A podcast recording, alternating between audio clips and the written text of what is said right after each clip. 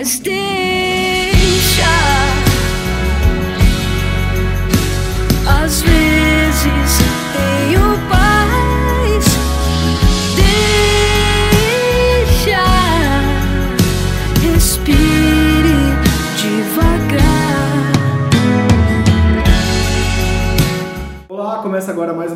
podcast Aos Cubos. Eu sou o André Aloy. Eu sou Vitor Albuquerque. E a partir de agora a gente tem também aqui na mesa Luiz Coutinho. Seja bem-vindo. Oi, gente, tudo bem? Luiz, você quer fazer a apresentação da nossa convidada de hoje?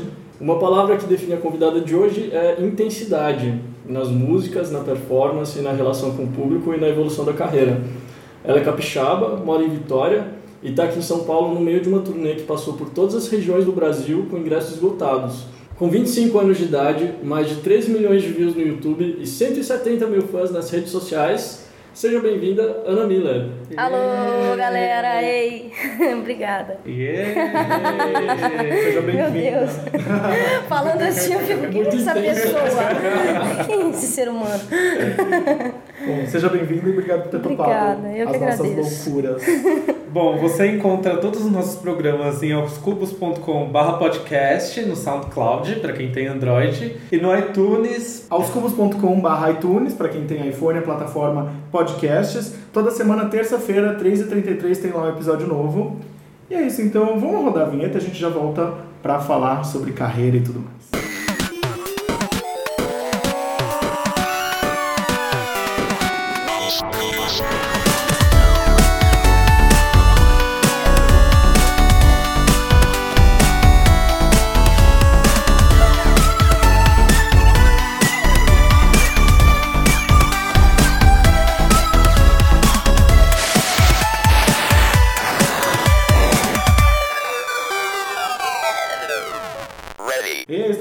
Volta. Agora, para começar o programa, para dar uma esquentada aqui, a gente vai falar de assuntos que foram top ou flop. Lá em Vitória é comum as pessoas falarem top. É, inclusive eu tô falando top. Eu comecei falando zoando, assim, a galera, tipo, top, top, e agora eu falo top mesmo, velho. É uma Todos praga. nós. A gente se apropriou também. É, né? cara. E você acha que top é top? Eu acho que top é top, cara. Não tem nada que, que signifique mais top do que top. Top. Muito bom. Eu queria falar de um assunto que tomou as redes sociais semana passada. Foi o dia que Simone e Simária viraram Simone e Maraísa no programa da Ana Maria Braga. Foi muito maravilhoso. Elas começaram a cantar e obviamente que música elas foram cantar? Louca. Então a Ana Maria Braga, ela foi chamou Simone e Maraísa e logo em seguida a primeira palavra que é foi louca. Foi muito top. Foi muito top. A Ana Maria sempre faz umas coisas top, né, Sim. cara? Ela cai ao vivo, os carros passam por cima dela. Simone Maraíra. louca,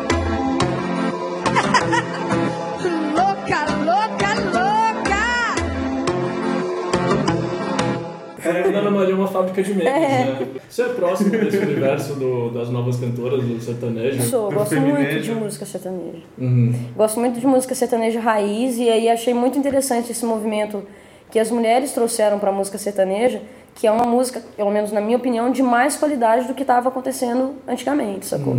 E eu achei isso fantástico. A, a- aquela Marília Mendonça, por exemplo, tem muito da música dela de caipira raiz, assim. Ela resgatou coisas lá atrás. Então, acho fantástico, gosto muito. Um tema que aconteceu agora, que tá todo mundo falando sobre, foi o falecimento do Belchior. Foi uma boa oportunidade para todo mundo retomar o- a carreira dele, que é realmente genial, as músicas, etc. Mas também apareceu a polêmica de ele ter abandonado a pensão alimentícia das filhas e tudo isso. Aí veio essa discussão que sempre aparece de é possível separar um artista da obra dele? Qual que é a sua opinião sobre isso? Eu acho que depende, depende do, do, do que ele faz da vida dele, né? Tipo, Eu acho que muita coisa tem como você separar, assim, a sua vida da sua carreira, mas algumas coisas básicas de atitudes humanas a gente não pode separar. Esse é um caso, né? Tipo, você tem filho, você tem responsabilidade, você tem que arcar com essas consequências, não interessa quem você seja. Então eu acho que, que dá pra separar em algumas circunstâncias, em outras, assim, é tão natural isso, é tão, isso tem que ser de, de todo mundo, não dá pra separar, assim. No caso, nesse caso do Belchior em específico, não, acho que não rola separar, não. Então é flop. É, flop.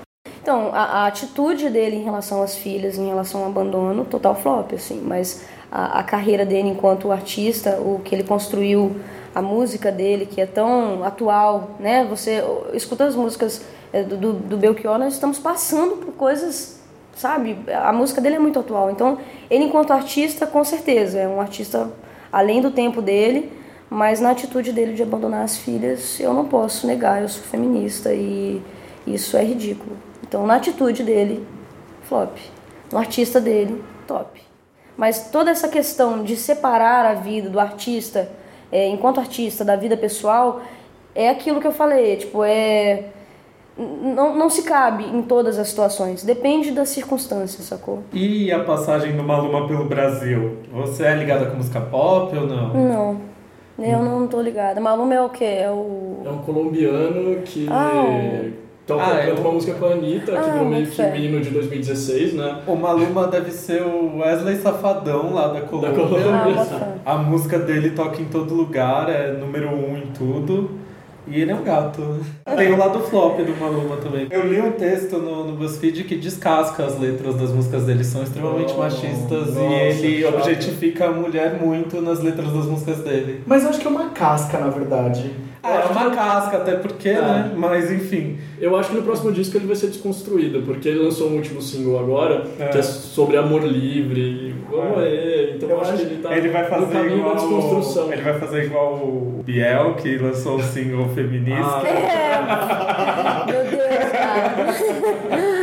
Meu Deus, Bia. Enfim, mas. Passagem, passagem no Maluma pelo Brasil. Gente, ele aproveitou tudo. Ele veio aqui, fechou com a Anitta no Rio em São Paulo. Aproveitou a passagem aqui e foi num programa Música Boa da Anitta também lá no Multishow. Então, cara, tipo, eu achei top, assim. Tipo, ele soube aproveitar uma agenda curta. Ele conseguiu aproveitar todas as oportunidades. Inclusive, top também pro Música Boa ao Vivo que levou. No mesmo dia do Maluma, Carol com K e Emicida e Projota. legal. Quem sabe ele andando com essas companhias É. no- O próximo assunto é a estreia de Tieta no canal Viva. É, Você lembra de Tieta? Tem quais foram as novelas que te marcaram? Eu sou muito noveleira, cara. De uns tempos pra cá, eu não tenho tido além de tempo pra assistir, eu também tenho achado que as novelas têm ficado uma bosta, assim. Hum. A última novela muito legal que eu assisti foi Avenida Brasil e eu, eu não saí de casa na sexta-feira. Não saí, eu tive uma ansiedade, eu tive um- uma coisa de ansiedade, eu comecei a passar meio mal assim do negócio. Fiquei, meu Deus, o que, que vai acontecer? Meu Deus! e a galera, vamos sair. Eu falei, vamos sair porra nenhuma, cara. Eu não vou sair de casa. Hoje eu não Você vou era sair de time casa. Carminha ou você era time Nina? Eu era time menina. Mas assim, a Carminha, eu, eu ficava meio assim, entendeu? Mas é, era time menina. E, e eu achei o fim, assim, poderia ter sido melhor. Fiquei assim, sério, cara? Terminou A gente juntou uma galera no nosso apartamento pra assistir. As Parecia foram final de jogo de né? futebol. É, cara, o Brasil parou. E a Argentina também, gente. O episódio final da novela foi exibido num estádio, então Meu Deus. não foi só o Brasil que parou, não. Acho que foi o último grande sucesso da Globo, né? Eu acho também. Foi, depois eles não conseguiram é, decolar Tá nada muito igual. ruim, tá Mas, muito Tieta, você conhece a história? Eu conheço a história mais ou menos, assim. Pra encerrar o Top ou Flop, os famosos gostam de compartilhar fotos de seus companheiros no banheiro, seja no momento mais íntimo. Você é esse tipo de pessoa que posta fotos revelando momentos de intimidade? Isso é top ou flop? Eu acho que é top. A pessoa tem que compartilhar aquilo que ela tá afim de compartilhar. E é isso aí. Eu, eu, eu não. Eu gostaria de poder. Eu acho muito legal. Eu, por exemplo, eu adoro tirar. Eu gosto muito de foto pelada. E eu, eu gosto de tirar foto pelada minha. E eu fico assim, pô, eu não posso postar, velho, que merda, tipo, eu queria poder, e não pode, tipo. Mas a capa, mas a capa do EP. é, né? Pois é, a capa do. EP. O EP a gente já começou com essa, com essa parada, né? Mas o artista, ele perde um pouco é, a liberdade de, vo- de você poder se expor. Por exemplo, eu e a minha namorada. Esses dias a gente estava conversando sobre se expor, assim, na internet, sobre a gente tirar fotos nossas e se expor e tal. Se isso era legal, eu falei assim, cara, mas todo mundo, todo mundo que é uma pessoa normal, que tem uma vida normal, tira foto do namorado, da namorada e publica. Por que, que eu não vou poder fazer isso, sacou? E outra, as pessoas é, veem coisas nas redes sociais e, e acham que sabem de tudo. Tipo, minhas fotos, por exemplo, com a minha namorada, a galera tem uma projeção e eu falo assim, cara, aquilo dali é 1% da gente. A gente ainda é muito mais feliz e muito mais legal do que aquilo dali, sacou? Então eu acho top sim, compartilhar o que quiser compartilhar, tirar foto que quiser tirar. Cada um é dono do, do seu corpo e, e é isso aí. Vamos fazer uma pequena pausa? O que que você quer ouvir do seu repertório? Do meu repertório? Ah, eu não gosto muito de me ouvir. Ah, mas o pessoal que tá ouvindo o podcast Mas são os fãs que Ah, eu então tá, fragmentar. Fragmentar é legal. Escuta,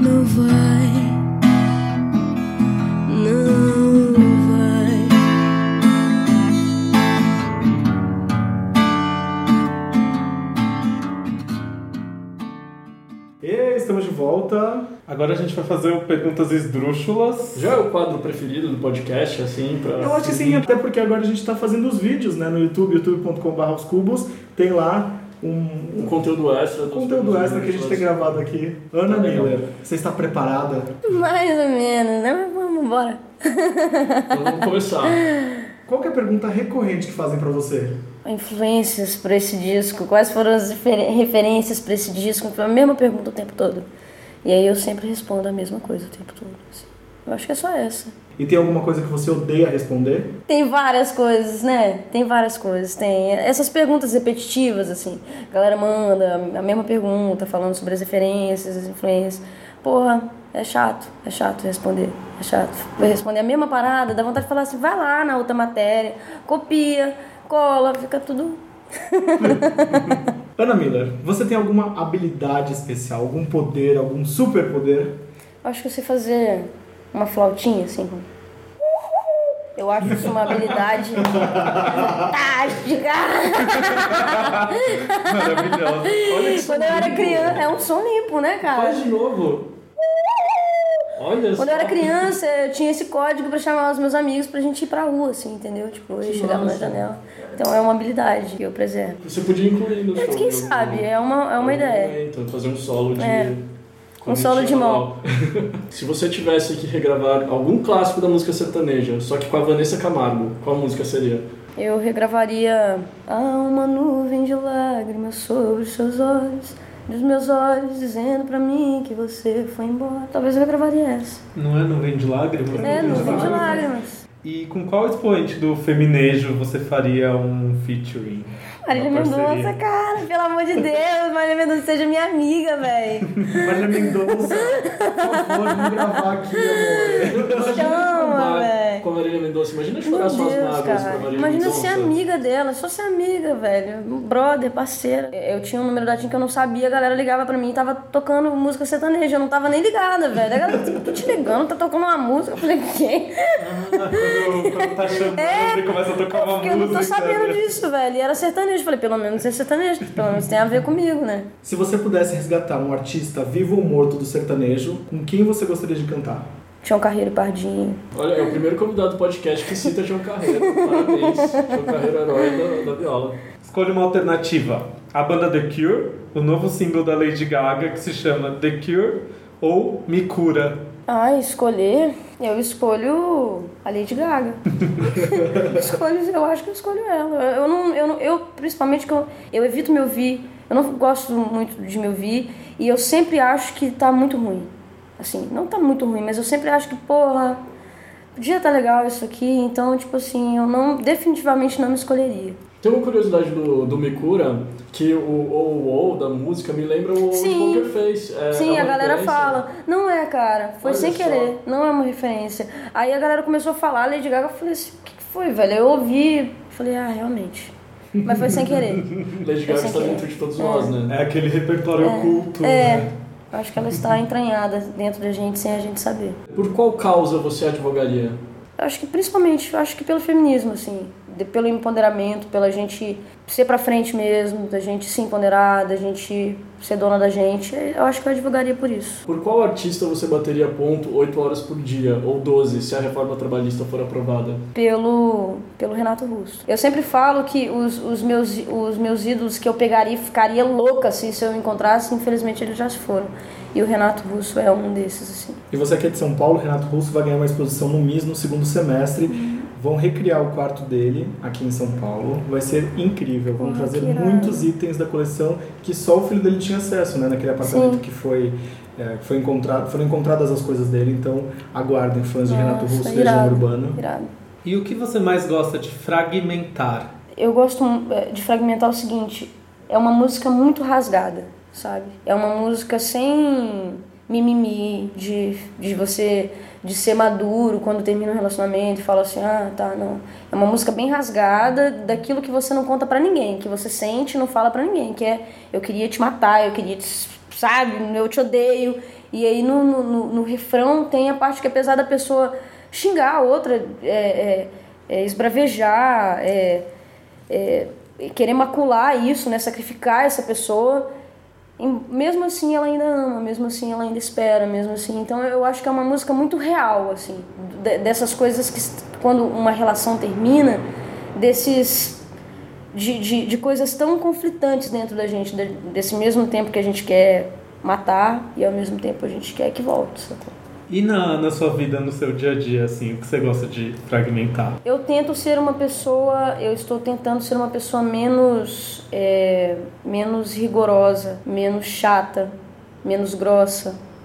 É uma coisa que eu tento, assim. Não é que eu seja, é, eu com as pessoas à minha volta. Eu tenho muito isso com dentro de casa, sabe? Às vezes sem querer eu, eu, eu sou grossa. Então eu fico tentando desconstruir essa coisa de calma, respira. Conta até 10. Conta, vai ficar tudo bem, sabe? Eu, eu tenho tentado desconstruir isso dentro de mim. Então você tá fragmentando esse Estou seu... fragmentando esse mau humor. Tá ótimo, também preciso trabalhar isso. Existe amor em São Paulo? Existe, nossa, só existe, existe muito amor em São Paulo. A, a galera de São Paulo, é, a- a- eu comecei aqui em São Paulo, né? É, o primeiro lugar que eu fui tocar foi para São Paulo. A galera me recebeu de uma maneira tão foda. É, e a minha, a- o meu primeiro contato com São Paulo também foi diferente, que as pessoas sempre falavam que São Paulo é uma, uma correria, é, de pessoas que você vê e daqui a pouco você nunca mais vai ver, de pessoas que não têm um- uma delicadeza de conversar com o outro no dia a dia, e eu achei justamente o contrário. Quando vim para São Paulo, as pessoas foram tão solícitas, assim, tão tranquilas de perguntar uma informação, elas praticamente te levarem até o lugar, assim, sabe? Eu achei São Paulo maravilhoso, desde o primeiro contato. Você tem 15 segundos pra me convencer a morar em Vitória. 3, 2, 1, valendo. Cara, você pode ir para Vitó pro, pro frio e pro calor em 40 minutos. Você escolhe se você quer ir pras montanhas, se você quer ir pra praia, se você quer acampar, se você. Enfim, é um lugar maravilhoso, cara. Vai pra lá, pelo amor de Deus. Olha, 13 segundos! Ela me convenceu, eu tô mudando pra Vitória amanhã. Eu sou doido pra conhecer Vitória. Nossa, Vitória é maravilhoso. Se eu desembarcasse agora em Vitória, pra onde você me levaria? Um lugar. Eu te levaria, eu vou te, eu vou te falar assim, porque eu estou. O que eu vou fazer é isso quando eu chegar em Vitória. Eu vou desembarcar e vou pro Caparaó, que é pras montanhas lá, é pra região mais fria, assim, do, do estado. E vou pra lá pra gente acampar, ficar lá. É, e, e o- e o legal de Vitória é isso, que você não precisa de muito tempo pra ir pro meio do nada, assim, sacou? Você, em, em- em duas horas, você vai pro meio do nada, sente frio, fica lá meditando a sua vida e depois você pode ir pra cidade E e, pra gastar e balada e praia. Você consegue ter essa vida. Tem- tanto que tem, eu conheço uma galera que mora no interior e vai pra Vitória todo dia trabalhar e volta pro interior, sacou? Porque é, é, é, é rápido, é perto. Te levaria pro Caparaó então, pra você dar uma descansada. Você já teve alguma alucinação? Nossa, várias. várias alucinações, alucinação é comigo, muitas. tive, já tive. Vocês querem o quê? Uma, uma, uma Você experiência? pode contar? Ou é muito particular? Cara, deixa eu pensar em uma, em uma em particular, assim. Então, é porque é, depende o que, que é alucinação, né?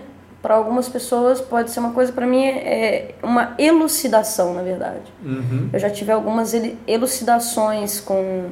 Por exemplo, com o uso de, de, da ayahuasca, do daime. Então eu tenho essa tenho essa, essa conexão com essas coisas. Então eu já tive várias elucidações assim de para universos completamente paralelos. Aí para algumas pessoas isso fica sendo uma alucinação, ou para outras como é uma elucidação, né, uma iluminação. E há quanto tempo você, você fez o Que eu tomo chá deve ter oito, nove meses que eu tomo que eu tomo ayahuasca. Qual foi a sensação da primeira vez? Assim, dizem que a primeira é a mais forte. Então, assim, o- né? o- eu vi o documentário da. É, comigo foi muito forte porque eu tenho 25 anos agora e durante 24 anos da minha vida eu tive uma depressão contínua, que não tratamentos não resolviam, psiquiatra, psicólogo, remédio, terapia. Era uma coisa recorrente, eu tinha um- uns períodos de melhora, melhorava e novamente a depressão. E quando eu tomei a ayahuasca, é, foi um período da minha depressão de que eu tinha decidido de que tinha para mim já já tinha dado o que tinha que dar. Eu já estava num momento de depressão que eu já estava apática, eu já não estava sentindo mais assim dor, nada. Eu só estava afim que aquilo acabasse logo. E aí eu resolvi tomar ayahuasca como uma, assim, por desencargo de consciência. Eu vou tomar antes de, de, de, de, de me suicidar, eu vou tomar ayahuasca. E tomei, e foi pesado, assim, foi muito pesado. É, só que ao mesmo tempo que foi muito pesado, que eu me reencontrei, que eu me- foi assim, em uma hora e meia eu me desconstruí, eu descobri coisas a meu respeito que 24 anos de terapia não resolveram, 24 anos de remédio não resolveram. Então é, é, é um período muito curto de tempo, então você imagina o que, que na sua cabeça é um turbilhão de coisas. Então foi muito pesado, mas logo que você começa a ter um entendimento, vem também a sensação de paz, a sensação de gratidão, de você finalmente conseguir entender e de você mudar a sua vida. Minha vida mudou completamente depois disso, então foi, foi maravilhoso. A primeira vez foi muito pesada, mas também foi, foi muito bom a sensação de paz que veio depois. Assim. Eu logo depois que eu tomei ayahuasca, eu compus uma música que não tem a ver com o meu trabalho, né? Mas uma música bem legal, assim. Uma música completamente diferente do meu trabalho e, assim, veio de uma maneira completamente diferente. Assim, eu fiz a música, parece que ela veio sem eu... Não parecia que era eu que estava fazendo a música, assim. E veio rápido, assim. Em um minuto eu já tinha feito a música inteira. Sobre o que, que ela fala? Ela fala sobre esse despertar, sobre a gente reclamar tanto do mundo e não fazer absolutamente nada para mudar. Sobre a gente colocar no outro a expectativa que a gente tem dentro da gente mesmo, sobre os nossos próprios anseios, sobre as nossas próprias limitações, sobre entender o seu caos. Né? O ca... é, a gente tem uma mania muito é, de, de não conseguir conviver com o próprio caos e demonizar o caos. O caos é necessário, ele é fundamental. O universo surgiu do caos. Então a evolução se dá através do caos. Então a gente aprender a aprender com o caos, a controlá-lo, a conviver com ele, ou seja, a conviver bem com seus próprios demônios, para que você consiga evoluir, para que você consiga ter paz. E essa música é só pra você ou você chegou a tocar? Então, é, eu cheguei a tocar ela em um show, que foi um show que eu me emocionei muito, assim, a vibe tava muito... Foi um show que aconteceu, eu acho que em Curitiba, eu acho que foi em Curitiba. Deu um problema na casa. Tem uma, uma lei lá em Curitiba que diz que não pode ter show ao ar livre, assim. E a gente foi... A casa de show era aberta, era ao ar livre, de repente a polícia bateu lá, falando que não ia rolar show, e a galera já tinha chegado toda, assim, grande parte da galera já tinha chegado. Então, o mínimo que eu esperava das pessoas, e, e, e, assim, esperava de boa, que as pessoas fossem reclamar, falassem, pô, palhaçada, né, não sei o quê. E a galera simplesmente falou, não, aonde que é? Sabe? Que a gente vai. E a galera toda foi pro show, assim, eu nem sei quantas pessoas eram. E, e elas simplesmente foram, cara. Elas não questionaram, elas não reclamaram, elas só queriam ver o show. Aquilo me emocionou pra caralho, é, é a conexão que a, gente, é, que a gente tem ali, as histórias que eu ouço por causa das minhas músicas e, e a compreensão de saber que meu trabalho não é uma coisa só musical, é um, é um espiritual que eu tenho com, com as minhas músicas. Eu acabei cantando a música e a gente, todo mundo se emocionou, o público se emocionou, eu me emocionei muito. É uma música que, a princípio, eu não pensava em colocar no meu trabalho. Eu pensava em fazer um projeto paralelo a isso e colocar e fazer essa música nesse projeto paralelo, mas agora eu já não sei, assim. Eu tenho repensado depois dessas coisas que me aconteceram, o que que é, o que que eu vou colocar no meio do meu trabalho, o que que vai ser paralelo, se eu preciso separar essa, esse, esse meu lance espiritual do meu, do meu trabalho, se não, se eu preciso mantê-los juntos, entendeu? É algo que eu tô pensando ainda. Que bonito. Eu fiquei muito Obrigada. curioso pra ouvir. Qual o nome da música? É mundo novo. Mundo Novo. É mundo novo. Diz muito. Onde você lacrava antes da internet? Lugar nenhum. eu sempre fui uma pessoa impopular. Por isso, essa minha parada do, da, da galera de fã, né? Isso pra mim é muito estranho. Porque eu sempre fui a pessoa impopular. Eu sempre fui a pessoa esquisita. A pessoa que ficava lá atrás no fundo, uma pessoa que não tinha, não era muito de ter, de ter muitas amizades, de estar naquela galera descolada, sabe? Eu era justamente o contrário. Eu sempre fui impopular. Eu nunca fui de lacrar em absolutamente nada na minha vida. Eles assim, tchau, lacrava nas notas. Tirava 10. Só em humanas. Só em humanas. Ah, eu também, eu também super mal em exatas. Exatas era sempre de Você recuperação. tá numa mesa de humanas. O que- entre humanos. É. aqui. Qual aula era a pior morte pra você? Era física ou matemática? Cara, eu acho que matemática. Porque a física é uma morte tão ruim quanto, mas dava pra você dar uma engabelada dependendo. Agora, a matemática não, cara. A matemática ela não entra. Não entra. Eu tava falando esses dias é, é, com a Thay, eu falei assim, cara, hoje em dia, se uma pessoa me fizer pedir pra fazer uma conta é, de divisão por dois números, eu não sei fazer, velho. Eu- é, A gente brinca, porque ela fica fazendo conta o dia inteiro. Não tem aquele meme da Nazaré? ela fica assim. Aí eu olho pra ela e falo, tá fazendo conta, né, Eu cara? lembro que eu tinha tipo, uma habilidade de assimilar antes da prova. Eu fazia a prova, conseguia, assim, pelo menos tirar uma nota pra passar e depois eu esquecia tudo. Cara, eu tive, assim, quando eu sabia que eu tava de recuperação final, final do ano, que era assim, você está fudido, ou você passa, ou você vai morrer. Aí eu consegui, teve uma vez que eu fiquei de recuperação final em 10 matérias. E eu passei nas 10. Olha só. Aí eu fiquei assim, caraca, Olha, quem acredita sempre alcança, já dizia Renato Russo. Caraca, velho, foi, foi, foi sinistro, assim, mas também se eu não passasse a minha mãe, ela ia me matar. Mas aí depois veio aquilo assim, você não é burra, entendeu? Você é preguiçosa, não sei o que. Eu falei assim, cara, eu sou, na verdade, muito esperta. É isso que eu sou. sou esperta, porque eu lembro da galera durante o ano inteiro, a- as provas, né? A galera fazendo prova. E eu, e eu, e eu, não, sou, eu não sou uma pessoa que me desespera por uma coisa que eu sei que não vai rolar. Porque a galera às vezes pegava a prova e ficava olhando aquilo e ficava mesmo, eu ficava olhando e falava assim, velho, vou fazer o quê? Não vou fazer nada. Eu dormia em cima da prova. Aí depois o professor vinha e me cutucava e eu só levantava pra ele pegar. Aí no final do ano eu passei e a galera ficou puta comigo, sabe? Ficou assim, você não estudou, cara, você passa. Eu falei, sinto muito, cara, eu só lamento, entendeu? O que você revelaria numa reportagem de capa bombástica da revista Caras? Você lembra de caras, chefe. A Alessandra Maestrino veio aqui que ela falou sobre sexualidade na Caras e as fotos não tinham nada a ver, né? Primeiro ela deu uma entrevista e depois que ela deu a entrevista ela parou pra refletir que aquela personagem da entrevista não tinha nada a ver com ela e ela ligou pro jornalista e falou quero refazer a entrevista. Aí ela falou E da sexualidade dela, E aí- assumiu Só que as e as fotos- fotos dos caras nada a ver. As fotos eram no Vale Nevado do Chile. Ela disse que ia ser homossexual. Revelaria que eu sou lésbica, cara. Tipo, ninguém sabe, né? Ah! Né, aquelas assim, revelaria que eu gosto de feijão por baixo do arroz. O certo é bolacha. Ana, pra onde você gostaria de ser levada pra uma revista pra fazer um ensaio exótico? Pra onde eu gostaria de ser levada? Cara, eu tenho muita curiosidade de conhecer o Egito. Fazer egípcia no ensaio. É muito, cara. Porque quando eu era criança, eu tive alguns sonhos, assim. E um deles era que eu, eu queria ser arqueóloga. Eu ficava cavucando o quintal inteiro e, e pegando os pincéis, assim, passando os pincéis. Maravilhoso. E aí eu tenho ainda esse desejo, eu quero ir pro Egito, assim. você brincava de detetive quando pequeno, a Ana brincava de arqueóloga, amor. Aprendam. Tomb Raider, total.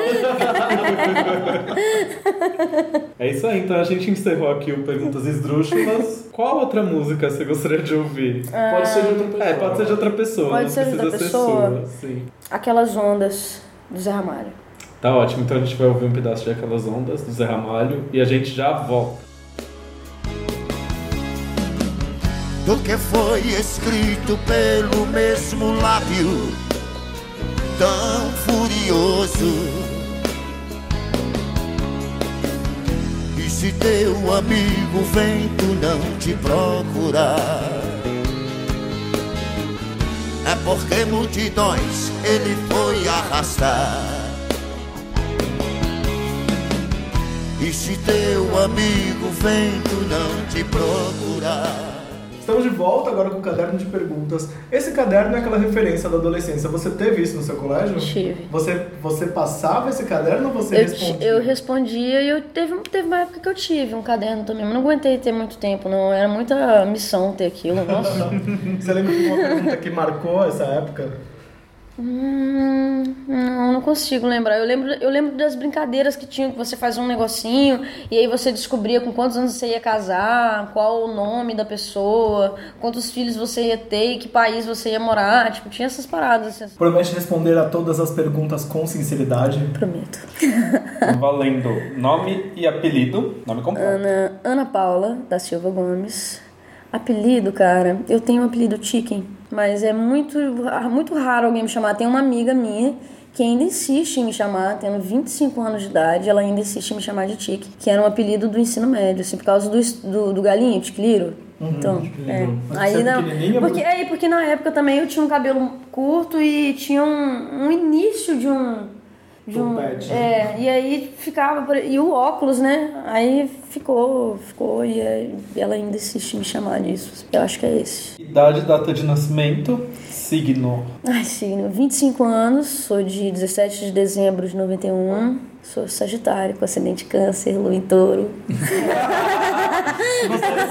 Agora tudo fez sentido. Eu fiquei imaginando que você era de signo de fogo, mas eu achei que fosse Ares. Não, Sagitário. Melhor signo.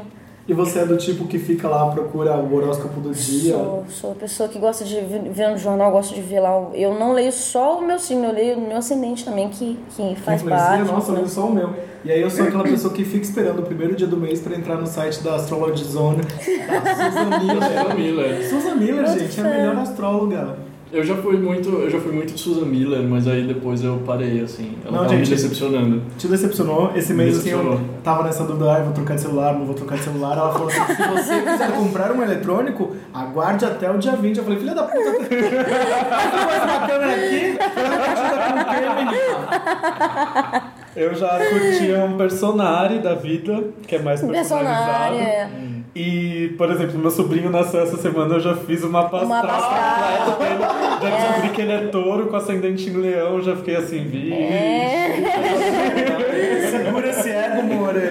Nossa, não, eu, do jeito que eu sou, é capaz de eu, quando ficar grávida, eu contar, assim, pra saber qual mês que a criança vai nascer, entendeu? Eu quero evitar escorpião, quero evitar umas coisas assim na minha vida. Nossa, acho que eu evitaria todos.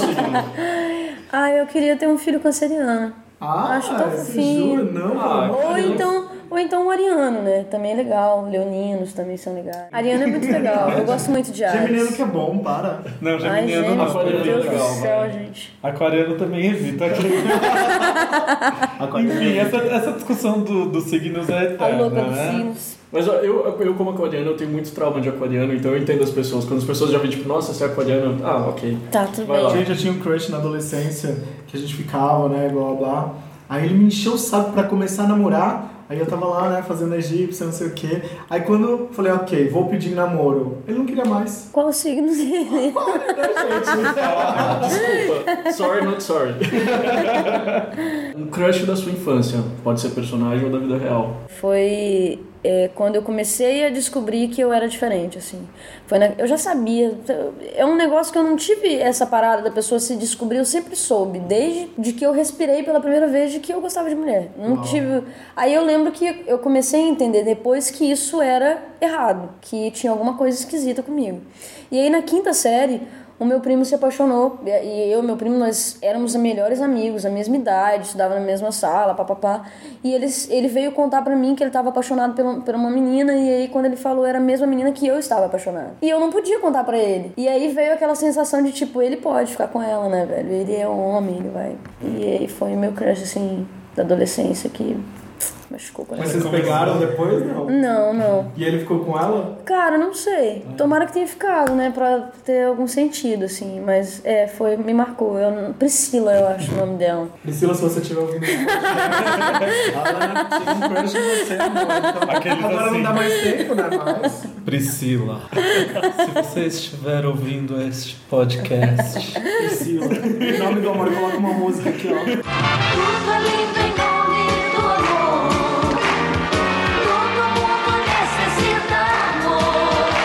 Não, assim, Não, agora eu disse, já casei, Priscila. Agora quem não te quer sou eu. Como disse, Olha, a Thay tá aqui no sofá, dá até um sorrisinho, hein, gente? como disse a Jana Rosa no programa passado, crush é assim. Crush a gente não fica, crush a gente sofre É. pelo crush. Então, Um seriado, filme ou musical que marcou sua infância ou adolescência? Eu não sei se marcou a minha adolescência, mas marcou, me marcou muito é Vanilla Sky. Porque eu, eu sou uma pessoa meio que. que quando as coisas começam a dar muito certo na minha vida, eu já fico assim, caralho, será que isso tem alguma coisa esquisita?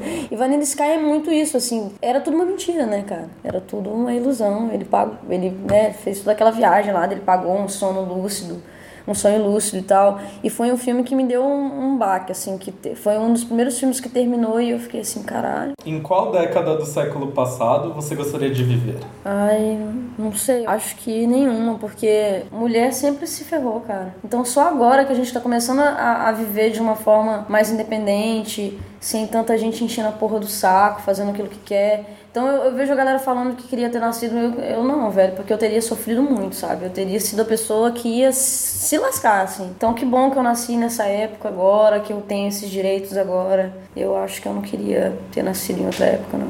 Essa Tomara que as coisas continuem É. a melhorar, né? A gente tem que É legal pensar assim. É. Eu fico pensando muito assim, tipo, nós como homens gays, né? A gente fica vendo que a geração, até uma geração que é um pouco um pouquinho mais velha, só tipo Sim. 35 anos, a gente que é muito mais reservada, a gente que teve muito mais problema assim para se relacionar, não que a gente não tenha, mas que você vê uma, uma, uma geração um pouquinho mais velha só por não ter internet, por não Sim. ter aplicativo, teve muito mais dificuldade de Sim. lidar com E você vê umas pessoas um pouquíssimo mais novas que a gente e que tem uma liberdade sexual que a gente não Sim. tem, né? Sim. Ah, tá Eu vejo uma galera É. de 18, 19 anos assim, que se eu fosse daquele jeito quando eu tivesse 18, 19, eu teria aproveitado muito mais a vida. Aí eu penso, Sim. por que, que eu não era assim? A gente passa muito tempo incubado, né? Exato, é muito medo de muito viver. medo.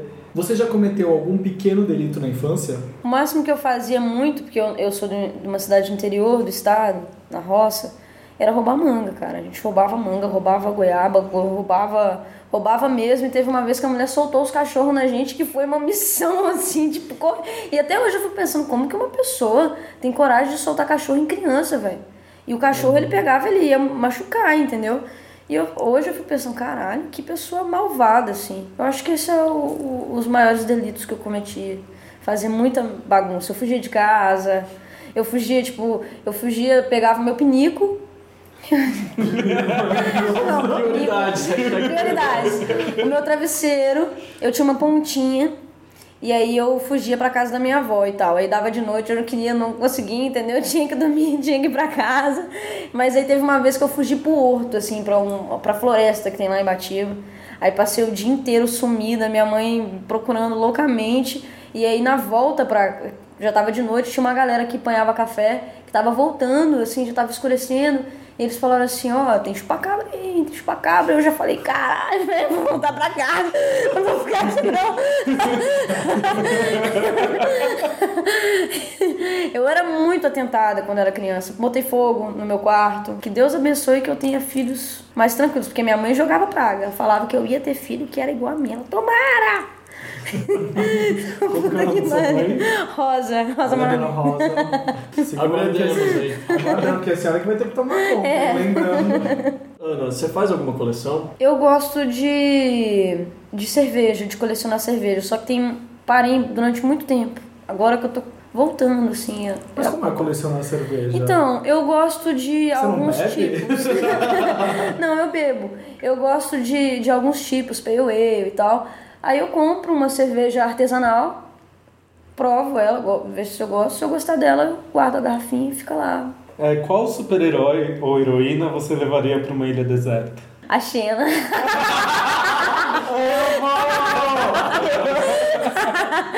Grito. Ai. Queria reiterar o pedido de Felipe Cato. Netflix, coloque Xena, Princesa Guerreira em sua programação.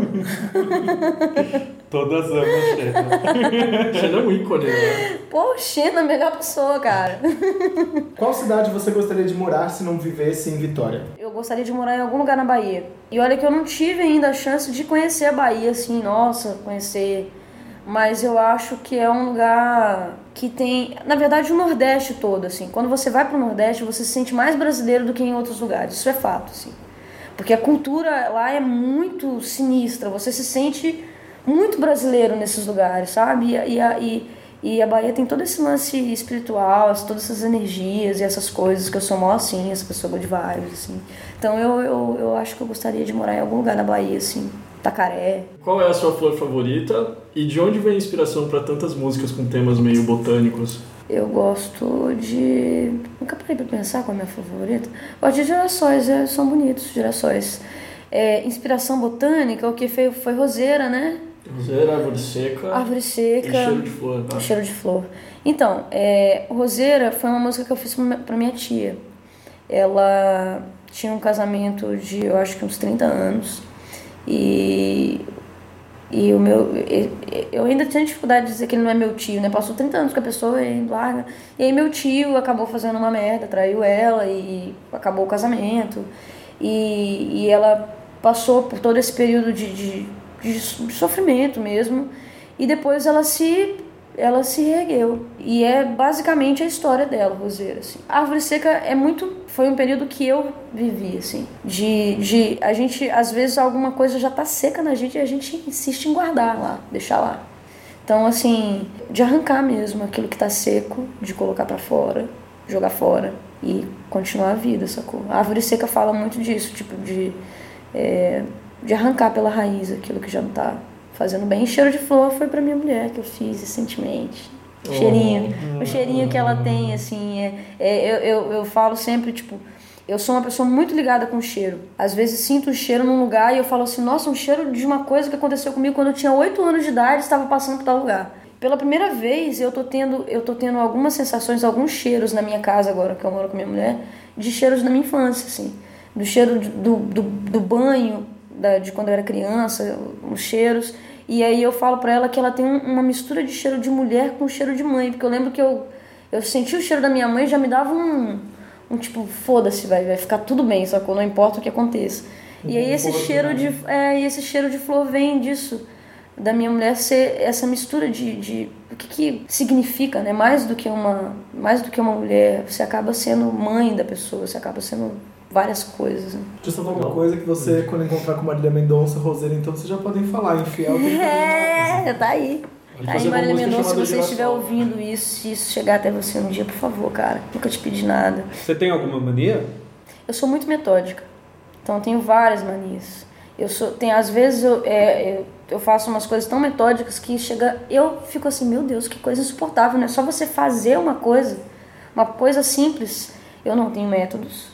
E aí, se eu não seguir aquele método, vai me dando uma aflição, entendeu? Eu, várias coisas, cara. É, às vezes a gente vai fazer o show e eu vou pro hotel, daí eu tenho que, que organizar, vou tomar banho, eu tenho que organizar tudo.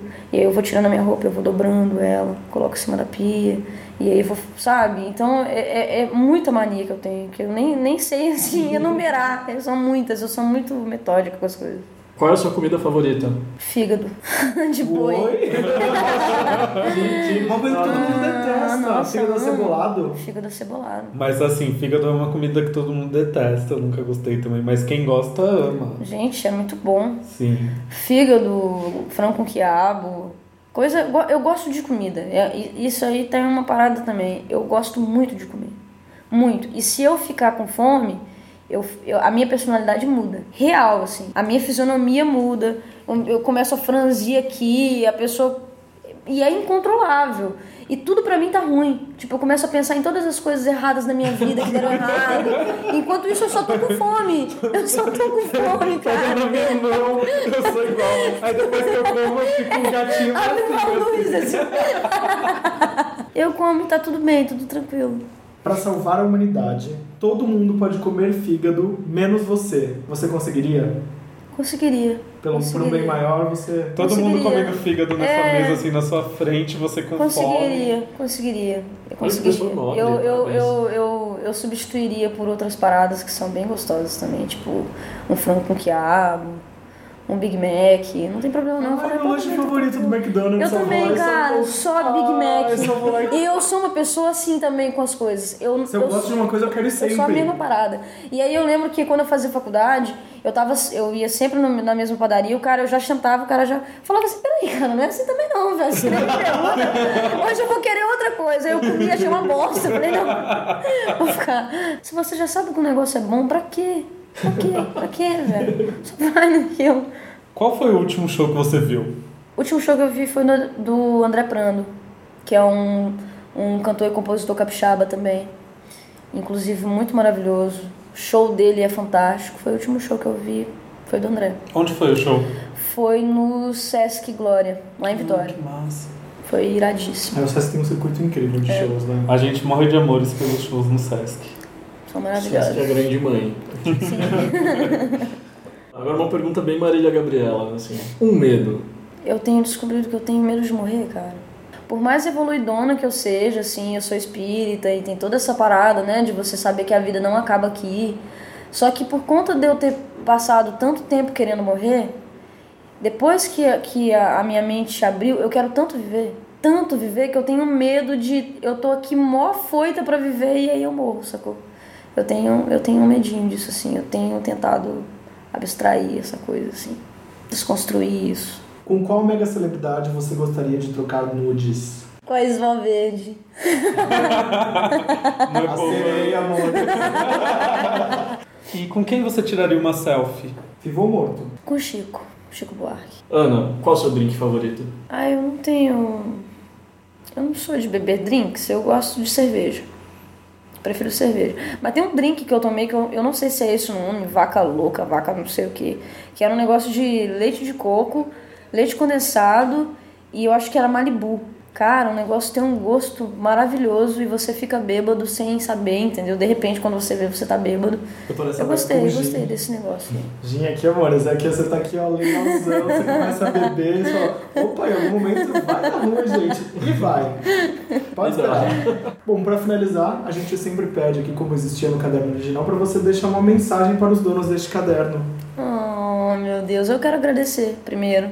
É porque é muito diferente essa ser assim, né? É, As entrevistas normalmente são bem maçantes, é a mesma coisa mesmo. Então é, é incrível saber que tem uma parada diferente, que deixa a gente à vontade, que você vai indo, indo, indo, indo, e de repente você vê, é igual, é igual esse drink.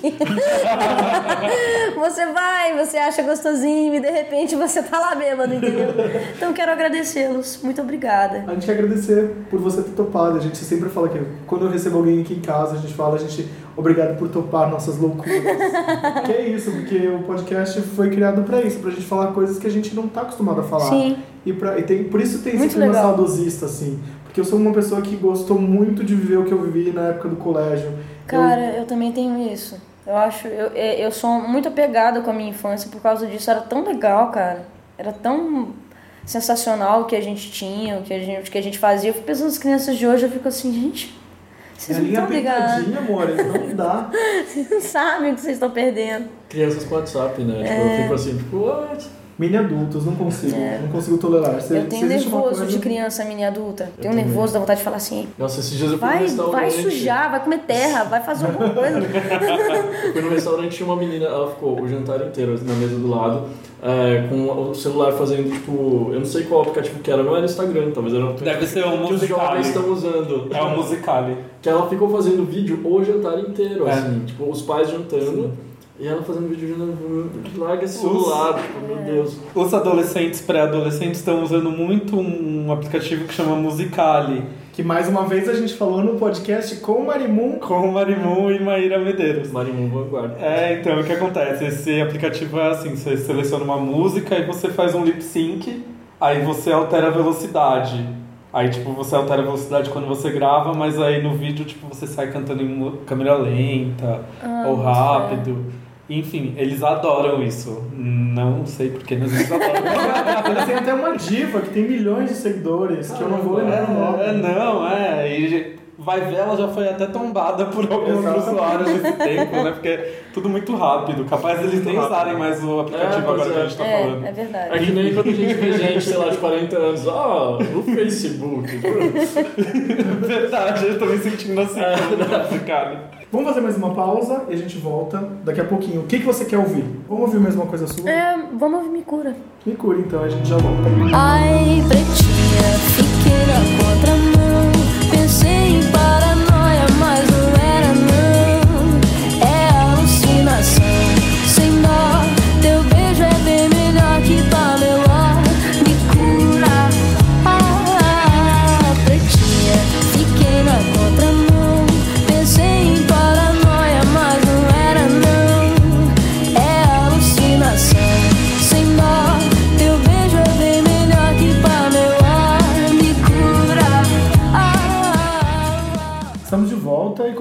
temporada, todo mundo falava mais do que uma palavra para esse quadro, que é o Rapidinhas. Jogo rápido, youtubers ou musas fitness? Youtubers. Orkut ou Facebook? Facebook. Amarante ou camelo? Amarante. Ah, é porque eu fui amadurecendo. Quando eu, eu- quando eu comecei a gostar de, de Los Hermanos, eu gostava, eu gostava do Camelo. Gostava mais do jeito dele de compor e tal. E aí quando você vai ficando mais velho, você vai amadurecendo, você vai se reconhecendo mais no outro. E hoje em dia eu acho o Amarante mais legal, eu acho ele mais parecido comigo, um cara mais, mais verdadeiro naquilo que ele tá fazendo. Não que o Camelo não seja, mas assim, eu me identifico mais com o Amarante. Ah, desculpa falar, mas as melhores músicas do, do Los Hermanos são do Amarante. Pois é, ele é uma pessoa sensacional, né? Eu acho ele uma. Porque isso, é, é- isso também é muito importante. Ele é uma pessoa muito sensacional. O, o, o Camelo já é uma pessoa que eu. Quando você vai por trás, né? Aí você começa a entender que, que a pessoa não é bem assim como você esperava. Aí você fala assim, pô, podia ser mais legal com os fãs, por exemplo. São Paulo ou Rio? São Paulo. Deixa ou não deixa? Eu deixo. Deixa, deixa ou não deixa? Deixa disponível no iTunes. É, exatamente. Deixa, online. Ana Karenina ou Ana Carolina? Então, eu não conheço Ana Karenina, então fico com Ana Carolina. Vestido ou calça jeans? Calça jeans, pelo amor de Deus, velho. Eu fico parecendo uma travesti de. Sabe aquela parada não, não combina? Eu fico parecendo que eu sou um homem mesmo vestido de, de vestido. Eu não consigo andar direito, eu não consigo salto, então, meu Deus do céu, cara. Não. Aproveitando, você tem algum nome drag? Você já pensou nisso? Não. Vou deixar essa opção de casa pra você Tá. Vou pensar Se você nisso. fosse uma drag queen, qual seria seu nome? Vou Vai pensar. pensando nisso. A gente não sabe a fórmula. É o nome do seu primeiro cachorro, é o seu nome, e o seu sobrenome é o nome da rua que você morava. Pelo menos o primeiro Meu nome. Deus, tem um Na nome infância. terrível. Dog. O cachorro chamava Dog. E eu sempre quis ter um gato pra colocar o nome de gato, mas é, eu acabei colocando Salem, porque ele é pretinho, mas eu ainda vou ter um gato e vou colocar o nome dele de gato. E como é o nome da, da primeira rua? Cara, eu não consigo lembrar do nome da minha rua, mas é um nome mó assim. Não ia ficar bonito, cara. Tem que ver essa, Não deu essa certo fórmula. fórmula. pra você. I'm not a dog, não. O meu nome drag ia ser Sebastiana Agrela. O meu seria Spark Francisca, segundo essa forma. ah não, Sebastiana Bitu. Sebastiana Bitu. É muito drag. Como Enfim. sempre, eu não lembro, né, gente? Vocês vão ter que ouvir no podcast. Eu não lembro. Amigo, vamos, vamos, vamos no médico ver esse negócio de memória. Vamos tomar tem um gente, prometo. Caetano ou Betânia? Nossa, não consigo escolher, cara. Não consigo. Não, mas eu acho que Caetano. Caetano. Ah, ele, ele é muito doido. Eu acho ele mais doido que a Betânia, assim. Eu acho ele muito livre, muito doido. Ele é, uma, ele é um artista. A Betânia também, mas ele, ele tá sempre ouvindo as coisas novas e refazendo as coisas e aceitando as coisas. Porque tem uns artistas que eles não, simplesmente não aceitam. é, o- a- a- essa mudança musical, né? O cenário, essa mudança. E o Caetano aceita muito bem, assim. Eu entrevistei o Caetano ano passado e eu perguntei o que que ele estava ouvindo. Ele falou que ele adorou o single Viado da Valesca. Pois é, cara. ele é o cara que ele. que ele. ele, ele ouviu, teve um, um rapaz, parece que foi preso, e aí cantou no Camburão uma música que ele compôs. É, Eu vou te dar um beijo, depois vou te dar mais um. Caetano ouviu e cantou a música, tipo, Caetano é demais. Libera, nega, deixa eu te amar. Me libera, nega, novinha, vou te sentir. Me libera, nega, vem boludo. Eu vou te dar um beijo, depois vou te dar mais um. Tomar um banho de chuva ou abrir o guarda-chuva? Tomar um banho de chuva. Tomar um banho de chuva. Ai, ai, ai, ai. Ai, ai, ai, ai. Essa música chama chuva. né? Perigosa. Sonho ou realidade? Realidade. Viver é melhor que sonhar. Cobertas e filminho ou amigos e boate? Cobertas de filminho, por favor. Isso foi rapidinho. Ah, muito rapidinho. Foi bom pra você? Foi maravilhoso. Vamos ver um momento mais aguardado, só que não desse podcast, que é pra falar de trabalho, gente. Ah, meu Deus. Tá preparada pra falar de trabalho? Não. Claro que não. Vamos lá. Você dedicou seu EP a todo mundo que já sofreu com depressão e problemas psiquiátricos, que você não nega pra ninguém. Você, você é uma porta-voz dessa plataforma e defende mesmo seus ideais e mostra para as pessoas como pode superar isso. Qual é, o, qual é a importância dessa dedicação e se você tem exemplo de outros artistas que também lidam e falam abertamente sobre isso? Cara, é, a- é importante pra mim porque os relatos dos shows acontecem demais, assim. Da galera vir e falar, olha, eu tava num momento crítico, eu tava num momento muito difícil e ouvir as suas músicas me ajudou. É, mais que isso, é, uma galera se reúne por causa da música. Forma-se um grupo de amigos em volta daquilo, daquilo dali e acabam se fortalecendo entre eles. É, pessoas que é, ouvem uma música e, e querem entender o porquê da música, e sabe?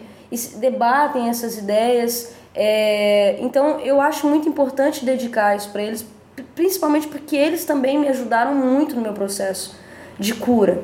Né? Eles, eles oraram por mim, eles torceram por mim, eles foram as pessoas que começaram a identificar fisicamente que eu não estava bem. Eu estava pesando 36 quilos. Então eu estava visivelmente nos shows muito assim diferente. Eu estava realmente doente. Então eles acompanharam de perto a minha depressão e então nada mais justo do que dedicar a eles isso tudo.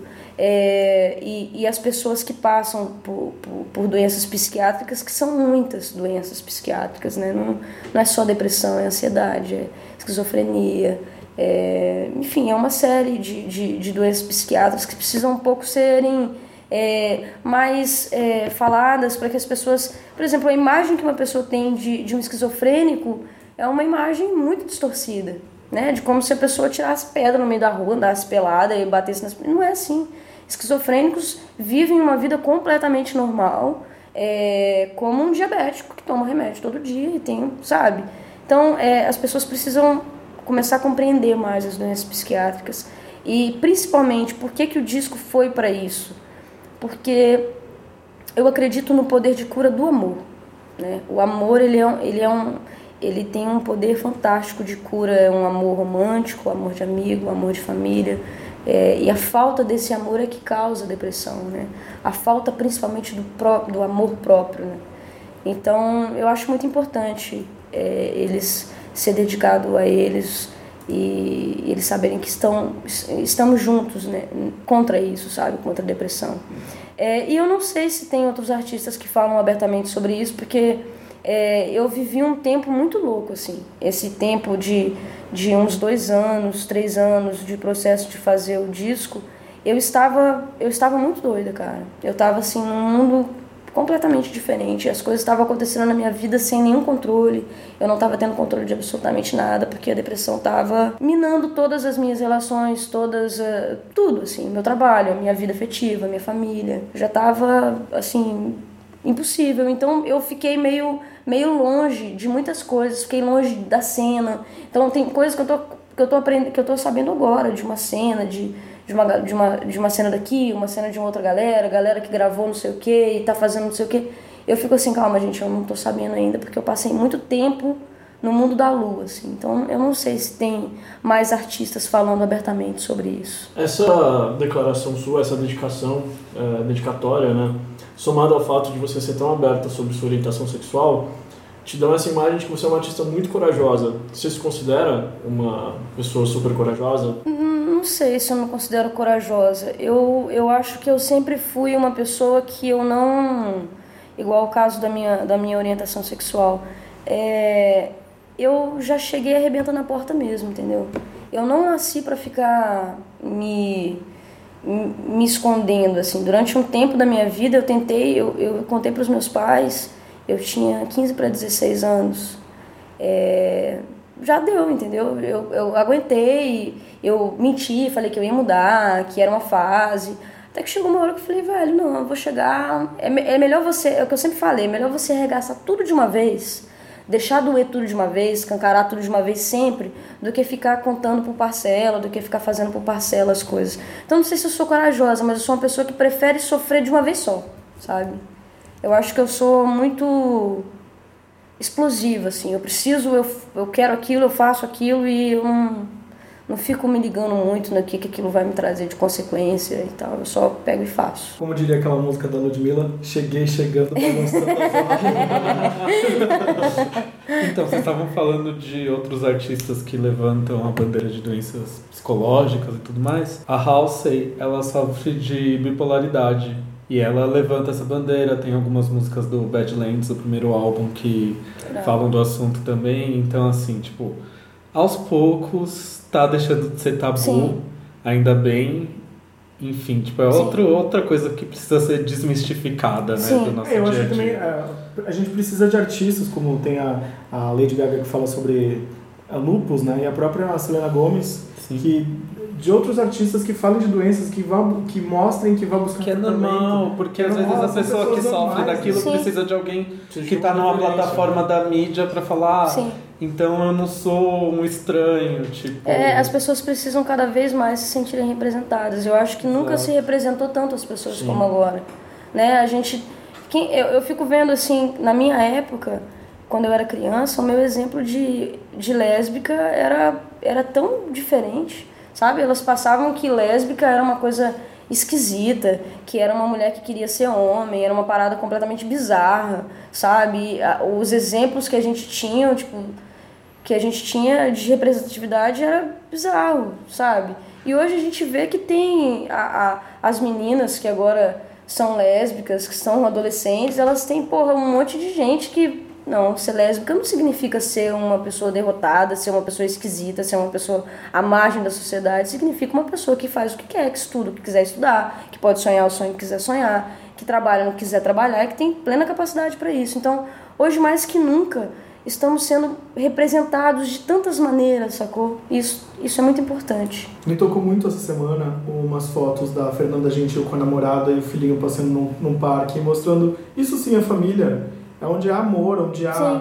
essa relação de confiança. Não é porque é um homem ou uma mulher que Sim. não é uma família. E você falando isso me lembrou essa, essa imagem delas no parquinho passeando com a criança e Isso é muito louco, cara. Quem há, há 10 anos atrás aceitaria isso como modelo de família, assim, falar isso tá... Você tá não nem tão longe. E, tipo assim, é... que bom que a gente tá avançando, sabe? Que bom que a gente tá fazendo. E, e, e graças a pessoas que escancaram mesmo, que vão fazer mesmo, que estão um pouco se fudendo porque você acha, sabe? Eu acho que, que o que tem acontecido agora de tantas pessoas serem representadas é que tantas pessoas oprimidas cansaram, né? Meteram o pé na porta mesmo e arrombaram, velho. Sacou? Vai descer goela abaixo, a seco mesmo, se vocês não quiserem engolir gostosinho, sacou? É isso aí. Amém. Você tem alguma rotina depois de um show? Eu gosto mu- muito, tem uma coisa que eu gosto, eu gosto muito de, de privacidade. Eu sou uma pessoa que ama privacidade, ficar sozinha quando eu tô viajando. Adoro ficar sozinha, adoro. Porque a primeira coisa que eu quero fazer quando eu saio do show é tirar a minha roupa, assim, loucamente. Eu quero ficar nua e falar assim, estou sozinha aqui neste lugar. Porque é muita coisa, é muita coisa. Não é, não é nem fato do público, não. É muita loucura acontecendo. Você, você vai para aeroporto, é gente falando com você, é gente no avião, é produtor, é local, é não sei o que, é treta, treta, treta. É tanta gente perto de você que a coisa que você quer, a única coisa é ficar completamente nu e sozinho, assim, no universo. Assim, estou finalmente sozinha com Deus e eu aqui. Mas aí o que acontece? É logo depois do show no camarim ou é quando Não, quando eu chego no hotel, pelo amor de Deus, né? gente? Tranca o camarim, apaga a luz. Quais são os caminhos até o disco de estreia e quais são as suas expectativas sobre ele? Cara, é, a gente quer. Eu, eu ainda não tô pensando. Agora que eu tô começando a pensar em disco. É, porque o EP demorou muito tempo para sair. E, e ele ter saído foi assim. um- Uma vitória, sabe? A gente precisa reverberar ainda esse, esse EP, apesar dele tá sendo bem executado, da galera tá, tá acho que ainda precisa ir mais longe, as pessoas precisam conhecer mais. É, e a gente em circular, em conhecer os lugares que a gente não conhece ainda. Eu fui para muitos lugares que eu, que eu não conhecia, muitos, a maioria das cidades do Nordeste que eu fui não tinha passado ainda. A gente quer fazer shows pelo interior de São Paulo, por exemplo, a gente quer ir para os interiores, quer, a gente quer circular.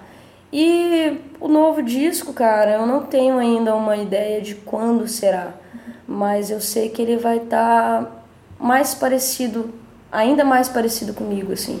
Não que esse não esteja, ele, ele tá, mas é, no meio desse processo houve muita descoberta, muitas descobertas, então eu tô... E é normal também pela idade, você vai hum, ficando velho, amadurecendo e você vai mudando mesmo. Então, assim, eu tenho mudado de gosto, tem umas coisas no, no EP, por exemplo, que eu já não. Então, eu acho que o, o disco vai estar mais, mais maduro, assim. É, e, e o lance de tocar com banda tem sido diferente, né? Eu tive a Aurora antes do projeto solo, eu tinha uma banda lá em Vitória, uma banda de zoeira, que pra mim não era zoeira, mas pra galera toda era zoeira.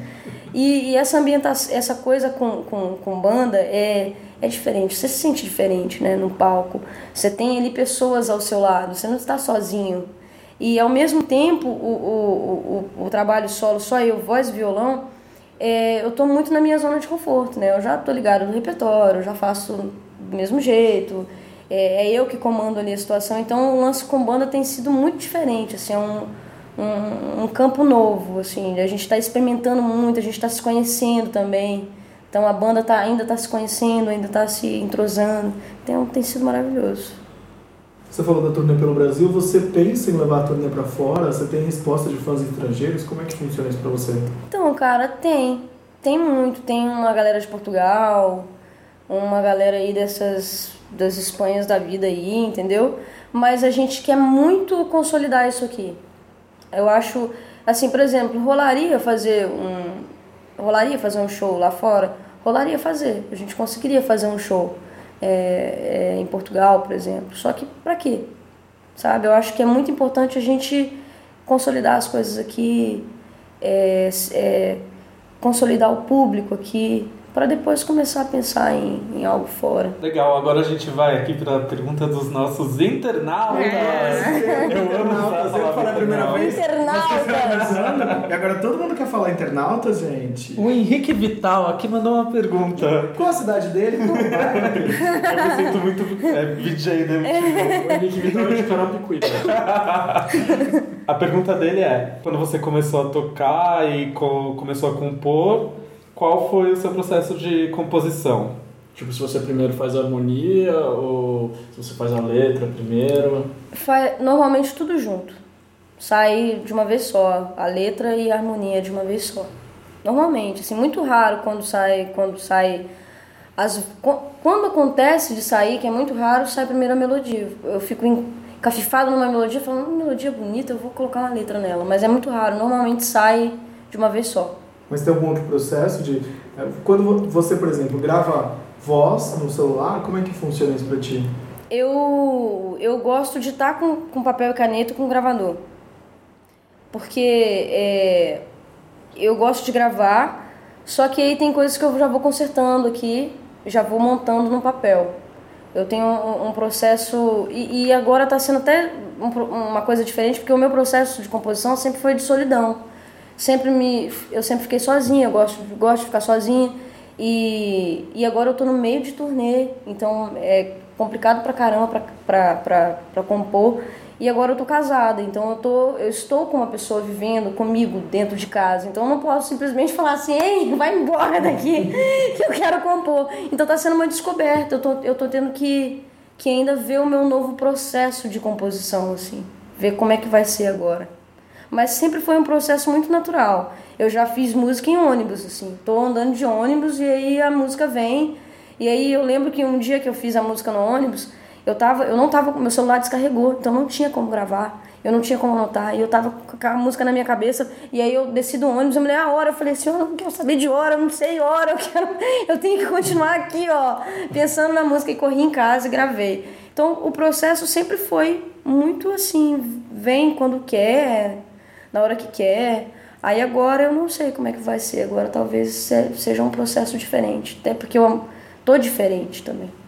Eu tenho que mencionar uma história que foi por causa do Henrique que eu conheci o seu trabalho. O Henrique Vital ele é baixista da minha banda e aí uma vez ele foi assistir um show seu em Osasco.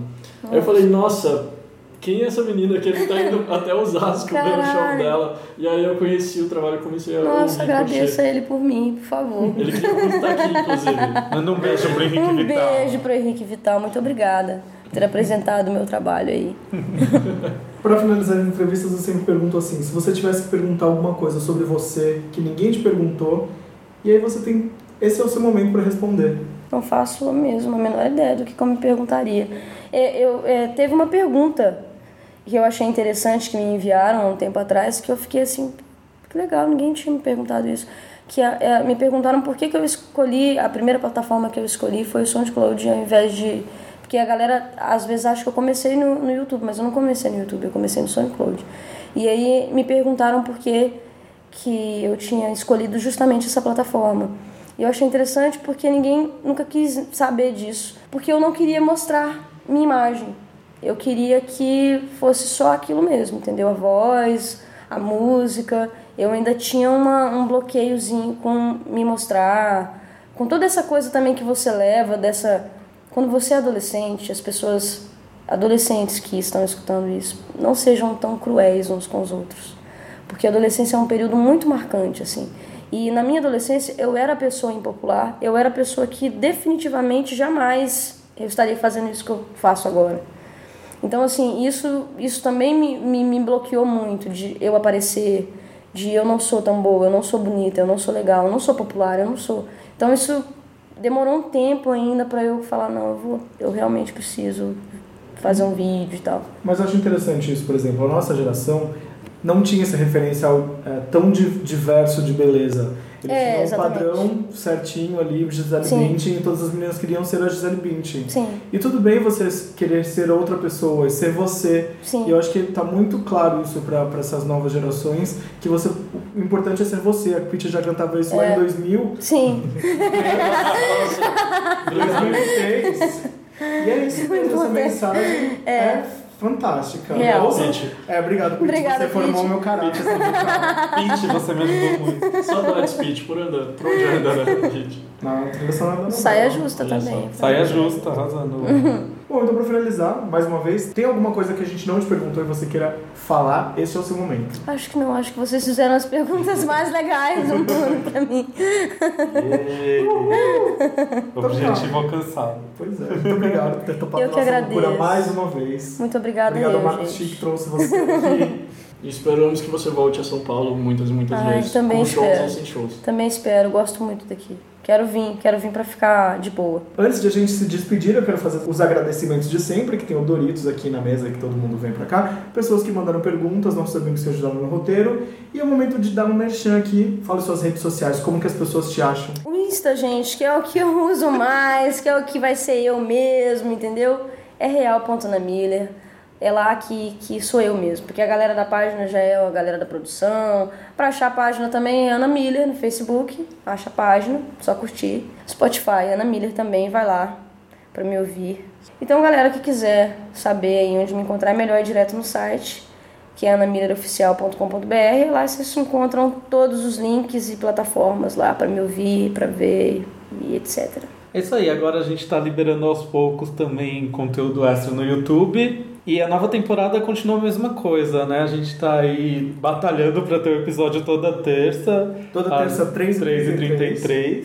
Para você falar com a gente, podcast.oscubos.com. E antes de a gente se despedir, Luiz quer te propor uma coisa. Então, essa proposta. Eu queria propor uma versão com viola caipira, de Mikura, porque no EP ela tem uma versão, ela tem uma roupagem assim, super contemporânea. E aí uma versão com viola pra desconstruir. Vamos desconstruir, não vamos fragmentar a música. Quero, quero ver como é que vai ficar. Vamos lá então. Então vocês não vão ouvir no podcast essa versão, vocês vão ter aqui no youtube.com.br os cubos para ouvir. Obrigado, até semana que vem. Obrigado mais uma vez. Obrigada eu, gente. Um beijo pra todo mundo que tá ouvindo.